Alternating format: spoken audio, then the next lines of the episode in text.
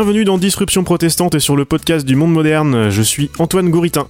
Vous pouvez retrouver les épisodes précédents dans votre application de podcast favorite et sur disruption-protestante.fr. Un disruptionprotestante.fr qui a changé de look ces jours-ci puisque j'ai migré le podcast chez Castopod, une nouvelle solution d'hébergement et de plein d'autres choses open source et j'ai le plaisir ce matin de recevoir Benjamin Bellamy, l'un de ses créateurs. Bonjour Benjamin. Bonjour euh, Antoine. On va parler aujourd'hui d'open source donc et de l'évolution du podcast en France, même un petit peu dans le monde. Tu vas nous expliquer pourquoi il est important de redécentraliser tout ça et encourager des initiatives en dehors du modèle euh, qui est en train de créer des mastodontes qui peuvent sembler bénéfiques à court terme, mais qui ne sont pas forcément en regardant un peu plus loin que le bout de son nez.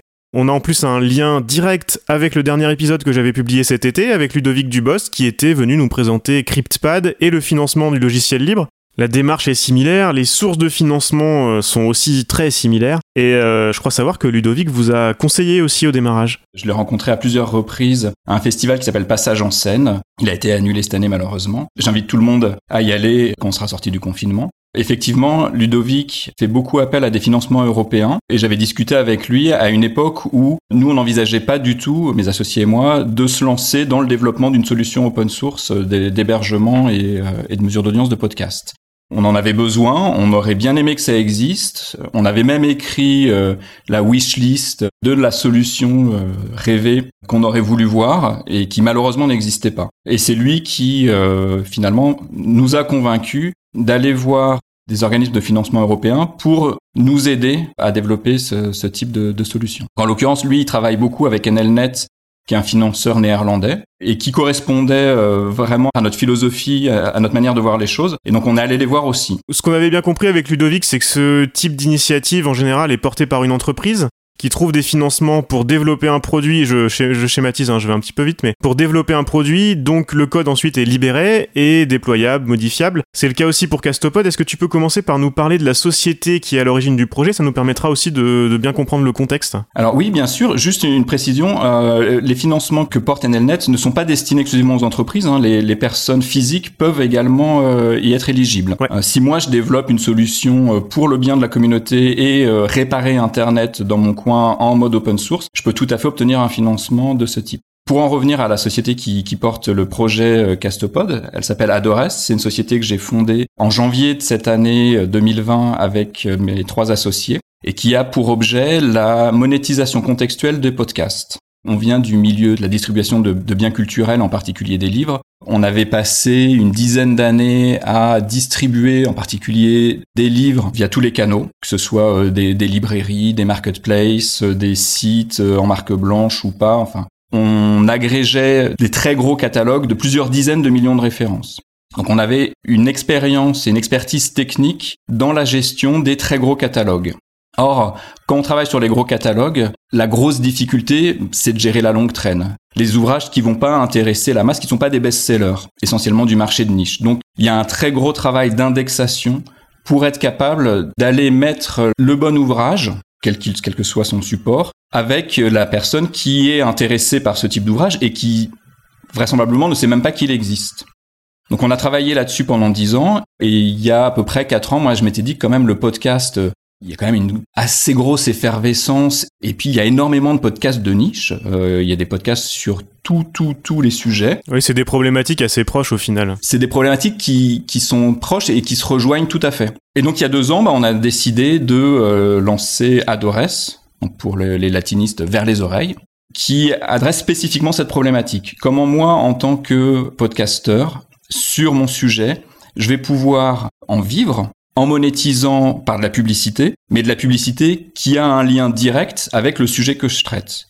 L'exemple que je donne souvent, parce que c'est un exemple réel qui m'est arrivé, c'est euh, j'écoute un podcast sur les trous noirs et on propose une cuisine à Roubaix. On propose une cuisine, bon, je sais pas quel est le taux de conversion, j'en sais rien, mais j'imagine qu'il doit pas être très très élevé quand on essaye de vendre des cuisines sur des trous noirs. À Roubaix, j'habite pas du tout à Roubaix. Il se trouve que moi, euh, j'habite à Paris, mais que mon fournisseur d'accès Internet est OVH, qui lui est basé à Roubaix. Donc, le publicitaire a cru à tort que j'étais à Roubaix, Alors, à moins que euh, j'ai caché à ma femme pendant 20 ans que j'avais une double vie et une maîtresse à Roubaix qui justement voulait une nouvelle cuisine, il y a quand même très peu de chances que ça convertisse. Et puis surtout, plus d'un point de vue euh, ergonomie, expérience utilisateur, si jamais effectivement j'ai menti à ma femme pendant 20 ans, j'ai une maîtresse à Roubaix et elle veut une nouvelle cuisine et je me dis ben justement, oublions les trous noirs, allons acheter cette cuisine, et eh ben le podcast sur les trous noirs, je l'aurais jamais écouté parce que je vais basculer dans un tunnel d'achat qui va m'éloigner de, mon contenu et ce qui fait que moi en tant que podcasteur, créateur de contenu, éditeur, mon objet premier qui est de, euh, bah, de diffuser mes contenus, il passe en second plan et la cuisine passe avant. Et, je trouve ça très dommage. Hmm. Si j'avais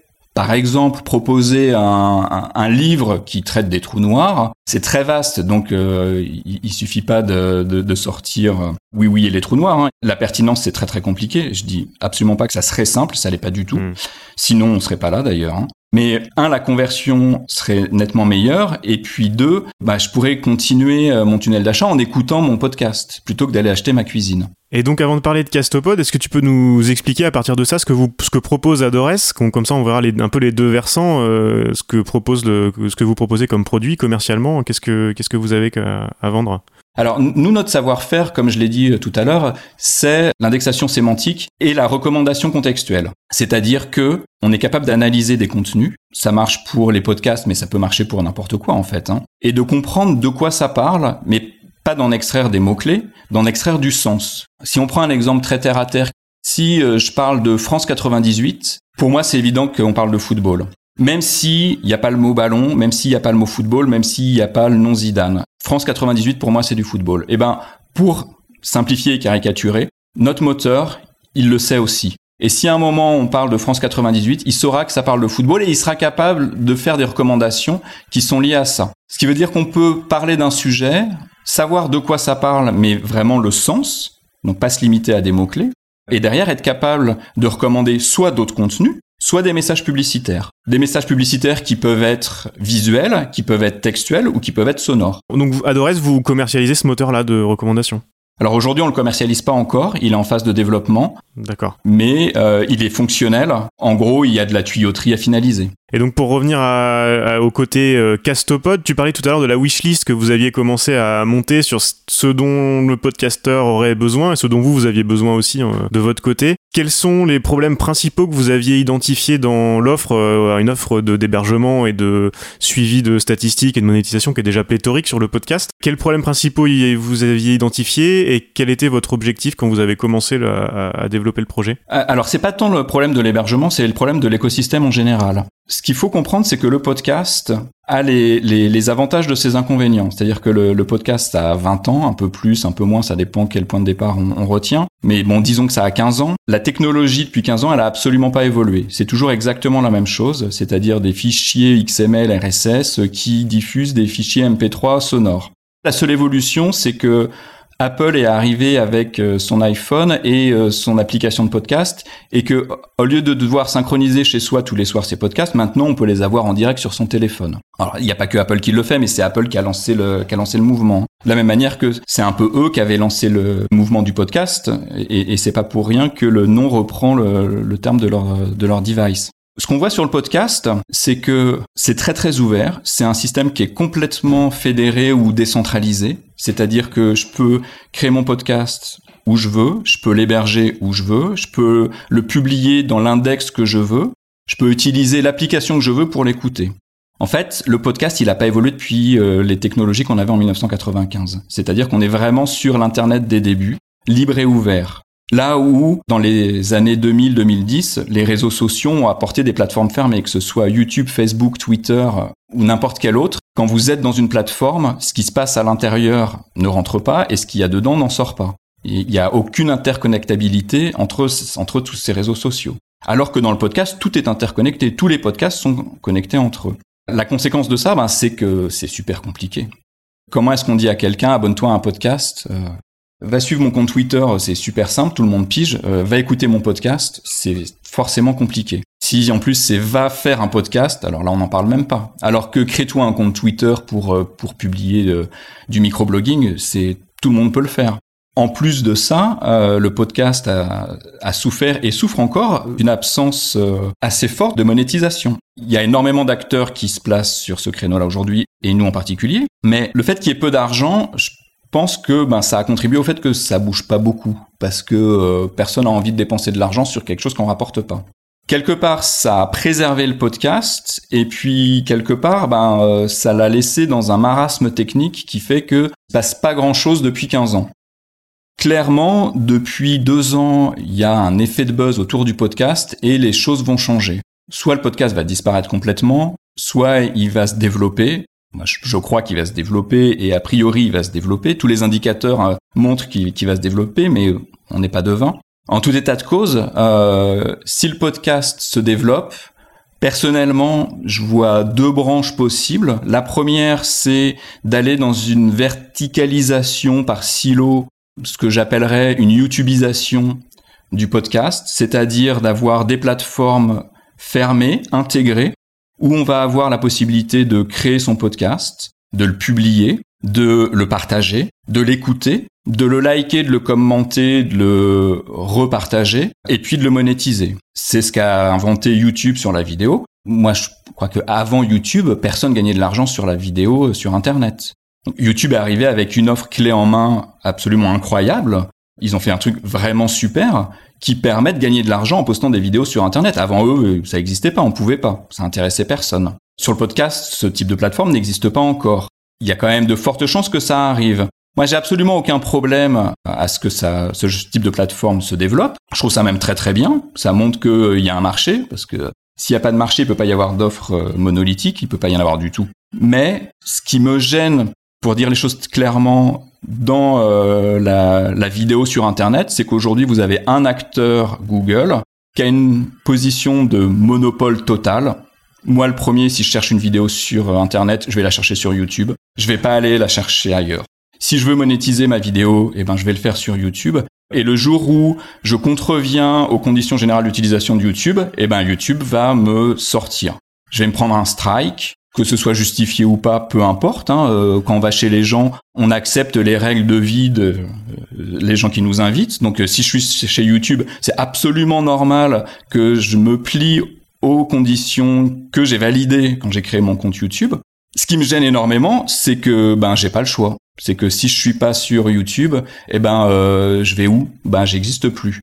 C'est plus la situation de monopole qui me gêne. Et aujourd'hui, de mon point de vue, alors peut-être un peu catastrophiste, mais euh, c'est ce qui risquerait d'arriver au podcast. Et c'est ce que nous on veut éviter. Et c'est pour ça que on veut des plateformes qui y restent ouvertes. Pour euh, une question euh, pragmatique et capitaliste toute bête, hein, c'est que si demain on a un YouTube du podcast qui fait tout, eh ben toutes les sociétés qui aujourd'hui gravitent autour de l'industrie du podcast, eh ben on, on peut tous aller faire autre chose. C'est un peu ce que Spotify, par exemple, a commencé à faire. Il euh, y a Amazon qui se lance aussi. Ça me fait penser à ce que tu disais tout de suite sur, euh, sur YouTube et les, strikes de YouTube. C'est un peu ce que ce qu'avait commencé à faire Amazon. Je sais pas si tu avais vu ça. Quand ils ont commencé à, distribuer les, les, premiers accès à leur plateforme de podcast, euh, bah, évidemment en faisant miroiter l'accès à tous les clients éco, les assistants vocaux et compagnie. Il y avait une case à cocher en disant, notamment pour les podcasts tech, je ne dirais pas de mal d'Amazon dans mon podcast. Et du coup, comme ça, j'ai accès aux millions d'utilisateurs euh, d'Amazon. C'est un des, un des soucis, c'est ce que Spotify fait aussi.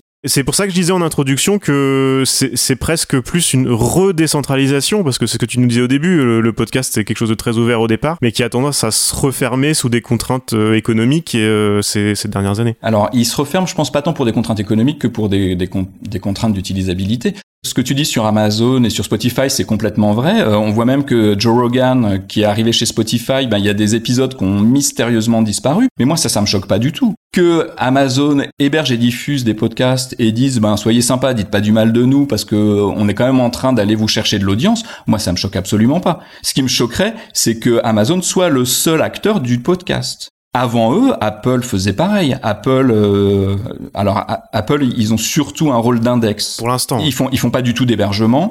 Le problème d'avoir un index centralisé sous le contrôle d'Apple, c'est pas tant que si moi en tant que podcasteur, ne respectant pas les conditions générales d'utilisation d'Apple, je me fais virer de son index, bon, bah, c'est la règle du jeu, je ne peux que les accepter. En revanche, si moi je suis un auditeur ou une application d'écoute de podcast et que cette application passe par l'index d'Apple, le jour où un contenu a été retiré d'Apple, eh ben je suis pas prévenu, je le sais pas. J'ai aucun contrôle sur ce que fait Apple. Ce qui est un peu embêtant. Et il y a la, même chose, c'est pas propre à Apple, hein, il y a la même chose sur tous les index. Quand tu parlais au début de notre volonté de créer des plateformes ouvertes, l'index en faisait partie. C'est-à-dire que nous, on avait identifié, euh, comme tout le monde, hein, euh, assez tôt, que s'il n'y a pas plusieurs index et s'il n'y a pas un index euh, libre des contraintes des GAFAM, hein, dire les choses clairement, ça va être un peu compliqué de, de pouvoir s'exprimer librement. Aujourd'hui, on a Podcast Index, qui est un annuaire maintenu bénévolement euh, par euh, des acteurs du podcast qui pensent que l'index du podcast doit rester libre. Alors, ce qui est assez drôle d'ailleurs, c'est que à l'origine de ça viennent les, les, personnes qui avaient créé le premier index d'Apple que Apple avait repiqué euh, donc il y a 20 ans et qui étaient très contents que Apple leur pique. Hein. Et, et, donc ces gens-là sont en train de recréer un index centralisé, hein, puisque c'est un index, mais en marge des GAFAM. Il y a euh, Buzzsprout qui est très actif dessus. On retrouve des, des, gens qui sont assez connus dans le monde du, du, podcast et, qui participent. Il y a James Quidland, que je pense tous les euh, podcasteurs professionnels connaissent. Dave Jones, il y a Adam Curry qui est très très actif, euh, David Norman ou Daniel J. Lewis. Il y a un Danois, Martin Moritzen, j'espère que je prononce pas son nom trop trop mal, euh, qui, qui, travaille euh, beaucoup aussi. Enfin, il y a, il y a beaucoup de monde qui aujourd'hui pour garder le podcast ouvert. Nous, on est très très très content que ces gens-là soient occupés de l'index. Et on a pris le parti de notre côté, euh, chez Adores, de développer une plateforme d'hébergement open source libre et gratuite. On peut l'utiliser, la modifier euh, comme on veut, gratuitement. L'hébergement, la machine, elle sera euh, très vraisemblablement payante, mais euh, on l'a testé sur des serveurs à 3 euros par mois chez OVH, ça marche très bien par exemple. Hein. Pour faire la distinction, euh, pour, pour expliquer aux, aux gens qui sont pas forcément versés dans ces questions-là, en gros, pour faire simple, on peut euh, déployer ça facilement sur son serveur, ou enfin donc voilà, un serveur à 3 euros qu'on prend chez OVH par exemple, ou euh, il y aura sûrement des instances chez vous qui seront euh, comme un service en ligne classique auquel on pourra s'abonner et là du coup ce sera sur vos serveurs, c'est ça le. Tout à fait. Nous de toute façon notre intérêt c'est de promouvoir cette solution, donc évidemment on va proposer des prestations d'hébergement sur cette solution Castopod, mais je peux le faire sur mon serveur si je veux. Et du coup, c'est une solution qui marche très bien pour les tout petits parce que euh, c'est gratuit open source, ça marche sur un serveur à 3 euros. Mais également pour les très gros parce que c'est une solution qui est euh, multilocataire, euh, multi-tenant, on dit chez Shakespeare. C'est-à-dire que sur un serveur, je peux avoir autant de podcasts que je veux. Et, et en un clic, ben, je crée un nouveau podcast. Nous, on voulait faire ça comme ça, mais euh, l'organisme qui a financé cette solution, NLNet, avait, euh, alors, c'était pas un critère sine qua non, de toute façon, euh, c'était prévu, mais c'était quelque chose d'important pour eux, qu'on puisse mutualiser sur une instance de Castopod plusieurs podcasts. Hum, et puis même pour un gros, du coup, ça permet de ne pas héberger ces fichiers en général chez Amazon, hein, même quand on passe par Acast et compagnie, c'est ce genre de, de choses et on a la main sur tout ce qui se passe. Quoi. Ouais, héberger ces fichiers audio chez Amazon, moi je vois pas trop le problème. On n'est pas sur des données de santé. Oui, oui, non, mais au moins on a la main, on a la main sur ces, sur, sur ce qu'on fait. Voilà, on, on, on, garde la main. En fait, c'est pas tant euh, sur les fichiers sonores, c'est sur l'intégralité de ces données. Ce qui est important d'un point de vue presque philosophique hein, sur ces plateformes euh, open source, c'est de rester maître de ces données. Vous êtes sur Facebook, ben vos données elles sont chez Facebook grâce euh, au, RGPD, on peut aujourd'hui euh, demander à pas mal de choses, mais déjà c'est qu'en Europe, donc il y a que l'Europe et puis la Californie avec le CCPA qui sont concernés, mais le reste du monde est euh, un peu nu devant ces problématiques. Mais c'est aussi toutes les données qui gravitent autour. C'est-à-dire que Aujourd'hui, avec Castopod, vous pouvez héberger votre podcast, donc toutes les données de votre podcast, elles sont chez vous, mais également toutes les données de mesure d'audience. C'est-à-dire que savoir qui sont les gens qui viennent écouter votre podcast, d'où ils viennent, à quelle heure ils viennent, qu'est-ce qu'ils écoutent, combien de jours après la publication d'un épisode ils l'écoutent. Toutes ces données-là, elles sont chez vous. Elles sont chez vous et elles sont pas chez un tiers. Il y a des services de mesure d'audience de podcast qui, euh, qui fonctionnent très bien, qui sont gratuites si vous euh, utilisez le, le, service de base. Et puis dès que vous voulez un peu plus, ben, il faut payer. Donc en gros, vous confiez à un tiers les données de votre audience et ce tiers vous fait payer vos données pour vous les rendre. Hmm. Ah, je trouve que c'est un petit peu limite. Je comprends bien que ça pourrait pas fonctionner autrement. J'ai pas de solution meilleure que celle-là. Si ce n'est que, eh ben, si on héberge tout. Donc là, en hébergeant tout, on a l'intégralité de nos données. Ce qui peut poser un autre problème, c'est qu'il n'y a pas de tiers de confiance, puisqu'il n'y a pas de tiers. Mais dans beaucoup de cas de figure, ça suffira. Sur les données d'écoute, c'est aussi dans les deux sens. C'est ce que tu me disais, c'est que vous captez aussi des données de façon un peu plus respectueuse que la plupart euh, sur, le, sur les écoutes alors, on, respecte des données de manière un peu plus respectueuse pour pour plusieurs raisons. Déjà parce que euh, on trouve que c'est plus sympa, et puis parce que euh, grâce au RGPD, on peut plus faire n'importe quoi sans afficher 40 messages d'avertissement. Et puis surtout que ça sert à rien en fait. Il faut pas se dire que plus j'ai de données euh, individualisées, mieux je ferai les choses. C'est pas forcément nécessaire. Ça peut l'être, mais c'est pas systématique. Et dans ce cas-là, ça l'est pas. Donc en fait, toutes les données d'écoute, de mesure d'audience, elles sont anonymisées en amont avant d'être stockées, c'est-à-dire que Castopod ne stocke pas d'adresse IP, il n'utilise pas de cookies pour mesurer l'audience, et les données, elles sont agrégées avant d'être enregistrées. C'est-à-dire que j'ai pas une ligne quelque part dans un fichier de log par utilisateur, j'ai un, un agrégat de l'ensemble de mes écoutes, et donc je vais avoir un agrégat par épisode, un agrégat par date, un agrégat par type de, de player, un agrégat par euh, zone géographique, mais j'ai aucune donnée individualisée. Je voulais te parler juste pour finir du justement du, du modèle et de la monétisation. Euh, on en parlait un petit peu en préparant cette euh, cette interview. On en parlait tout à l'heure. L'argument pour Spotify, Amazon et tous les trucs fermés, c'est justement de se dire il y a un peu d'argent qui arrive dans le podcast, donc eux nous proposent des choses. Oh, vous inquiétez pas, vous faites peur, vous êtes pessimiste, c'est un peu ce que tu disais tout à l'heure ça va pas se finir comme YouTube, il euh, y a pas de problème, nous on va prendre ça pendant qu'on y est et, voilà et c'est tout ça sur le modèle un modèle euh, publicitaire euh, à fond. À l'opposé, on a pas mal de solutions open source, t'en parlais tout à l'heure et souvent les solutions open source ou les trucs gratuits sont dans le rejet de tout ça, qui est un peu dommage parce que ça va ça forcément on va avoir du mal à attirer des gens sur ces plateformes là s'il n'y a pas de d'objectif de monétisation. Vous vous êtes un petit peu entre les deux justement, c'est ça que je trouve intéressant comme positionnement en se disant il faut pas s'enfermer chez les grosses plateformes qui vont devenir des mastodontes euh, et le paysage risque de, tourner à la YouTube. Mais en même temps, euh, il faut trouver peut-être des choses un peu malines et il faut faire vivre quand même les créateurs de contenu. Alors nous, on n'est pas du tout un petit peu entre les deux, on est complètement entre les deux. Ouais, ouais c'est ça. On pense que opposer open source, modèle libre et capitalisme, ça a absolument aucun sens, si je schématise à outrance le propos. C'est ce que je disais tout à l'heure. Nous, en tant que, euh, en gros, on, pourrait se définir comme, euh, en, utilisant un jargon technique, un, SSP cookie-less du podcast. Si demain il y a que des, des silos verticalisés, eh ben on peut plus bosser. Nous, on a besoin de l'open source. On le fait parce qu'on y croit et parce que ça, rejoint vraiment nos valeurs mais on le fait aussi parce que d'un point de vue euh, économique et capitaliste, on pense que c'est la meilleure voie. On pense que c'est comme ça qu'on va réussir à créer de la valeur. Si je prends l'exemple de, de, Castopod, nous, ce qu'on croit, c'est que s'il n'y a pas de contenu, il n'y a pas de marché parce qu'il n'y aura pas d'emplacement publicitaire et il faut en créer.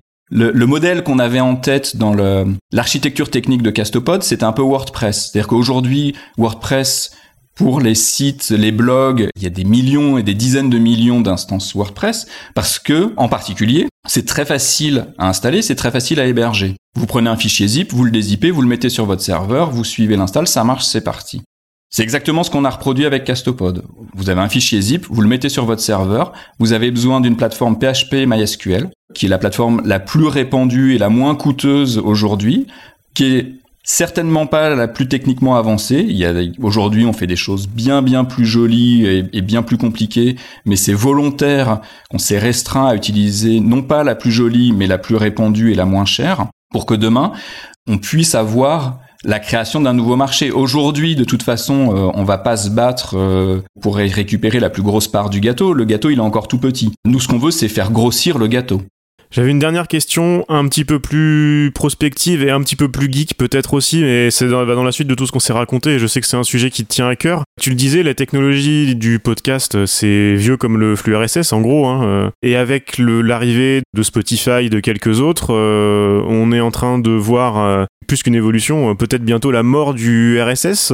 Qu'est-ce qu'est-ce que tu en penses? Vers où, vers où ça va? Qu'est-ce qu'on peut faire de plus que le RSS pour le podcast Moi, je suis pas devin, je sais pas du tout ce qui va se passer. Ce que je vois, c'est que le, il se passe pas mal de choses aujourd'hui dans le podcast. Je crois pas que le podcast va s'éteindre demain, au contraire, et il va se développer. Je vois deux possibilités soit vers une YouTubeisation. Et dans ce cas-là, il y aura plus de flux RSS parce que ça sera complètement fermé. Et comme tu le dis, c'est un peu ce qui se passe aujourd'hui sur Spotify. Spotify se nourrit des podcasts, prend les flux RSS, mais une fois que c'est dans Spotify, eh ben, ils gardent tout pour eux, y compris les mesures d'audience. Ils jouent pas vraiment le jeu. Alors quand ils ont des acteurs suffisamment gros, comme c'était le cas avec Acast, ils redonnent un petit peu d'informations, mais euh, moi je trouve que c'est pas très fair play. Un, acteur comme Deezer, par exemple, lui est complètement transparent. Deezer, ils fournissent toutes les données et ils en rajoutent même et ils envoient des rapports hebdomadaires. Euh, trouve qu'ils font un super boulot. Spotify, c'est un cas un peu à part. Ils vont chercher des audiences qu'on n'aurait pas forcément eues, donc euh, c'est euh, donnant-donnant. Après, on est libre d'y aller ou pas. Encore une fois, j'ai aucun problème contre ce modèle-là. Hein. Personnellement, je trouve ça pas très euh, pas très correct, mais euh, on est libre de refuser tant qu'ils sont pas euh, tant qu'ils n'ont pas de monopole. Ça me pose aucun problème. Donc tout ça pour dire que effectivement, dans un modèle aujourd'hui à la Spotify, bah, il y a plus de RSS. Il y en a plus parce que tout est interne à la plateforme. Donc on ne sait pas ce que c'est, c'est une boîte noire. L'autre alternative que je souhaite personnellement, c'est qu'on dépasse le RSS et qu'on le remplace par autre chose. Alors des gens chez Podcast Index, eux militent pour améliorer le RSS, ils font beaucoup de choses, ils ont rajouté un tag qui permet de bloquer son podcast à l'export, ils ont rajouté un tag qui permet de rajouter la transcription euh, textuelle de son podcast. Ils sont en train de réfléchir à rajouter des chapitres avec des images, des liens, etc. À faire évoluer le RSS qui a quasiment pas bougé depuis 15 ans. Nous, on pense que le RSS, déjà, c'est du XML. Aujourd'hui, on n'est plus très nombreux à faire du XML, mais surtout que euh, un flux unique pour l'ensemble de sa plateforme, il y a un moment où euh, on va on va vraiment en avoir euh, vu les limites si c'est pas déjà le cas.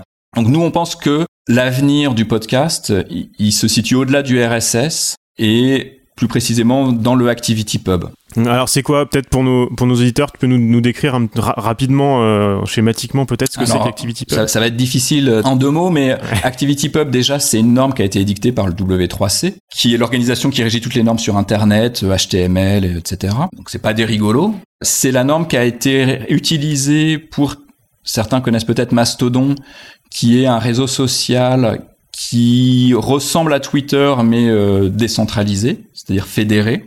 C'est-à-dire que chaque personne peut avoir son propre serveur qui ressemble à Twitter et qu'il est libre des conditions générales d'utilisation de son instance et qu'il est libre également de la connecter avec d'autres. Ce qui fait que je peux aller sur une instance Mastodon aujourd'hui qui parle d'un sujet en particulier. Typiquement, Podcast Index à la sienne, c'est podcastindex.social. Et on y parle beaucoup de flux RSS de podcast. Mais cette instance-là est connectée à d'autres, par exemple à celle de Framasoft qui s'appelle framapiaf.org, et les gens peuvent se parler d'une plateforme à l'autre. Donc, je suis chez quelqu'un, je respecte ses règles. Si ça me va pas, je vais ailleurs, mais on peut se parler de plateforme à plateforme. Nous, on pense que c'est ce qu'il faut faire sur le podcast, c'est-à-dire que chaque podcast a son hébergeur, qui est connecté avec d'autres et qui est connecté avec d'autres plateformes y compris des plateformes Mastodon existantes, ce qui veut dire que demain, et c'est l'objet de la prochaine version de Castopod, que je puisse, depuis n'importe quel compte Mastodon, m'abonner à un podcast, le liker en lui mettant une étoile, le commenter, le repartager. Et ça depuis n'importe quel service qui utilise le, le protocole ActivityPub. Alors ActivityPub, il est utilisé aujourd'hui pour Mastodon, qui est euh, son, plus gros succès, je pense. C'est microscopique par rapport à Twitter, mais ça reste quand même un succès. Et il utilise donc ActivityPub, qui est également utilisé par d'autres plateformes. Par exemple, PeerTube, qui est euh, développé par Framasoft, qui propose une plateforme de vidéo en ligne, qui est utilisé par PixelFed, qui est une espèce d'Instagram par Pleroma, qui est euh, également une, une, plateforme de microblogging. Euh, J'en oublie sûrement, il y en a plein. Et en fait, là où aujourd'hui, si vous avez un utilisateur sur Facebook, un autre sur Twitter et un autre sur YouTube, eh ben, ces trois utilisateurs n'ont aucun moyen de se parler.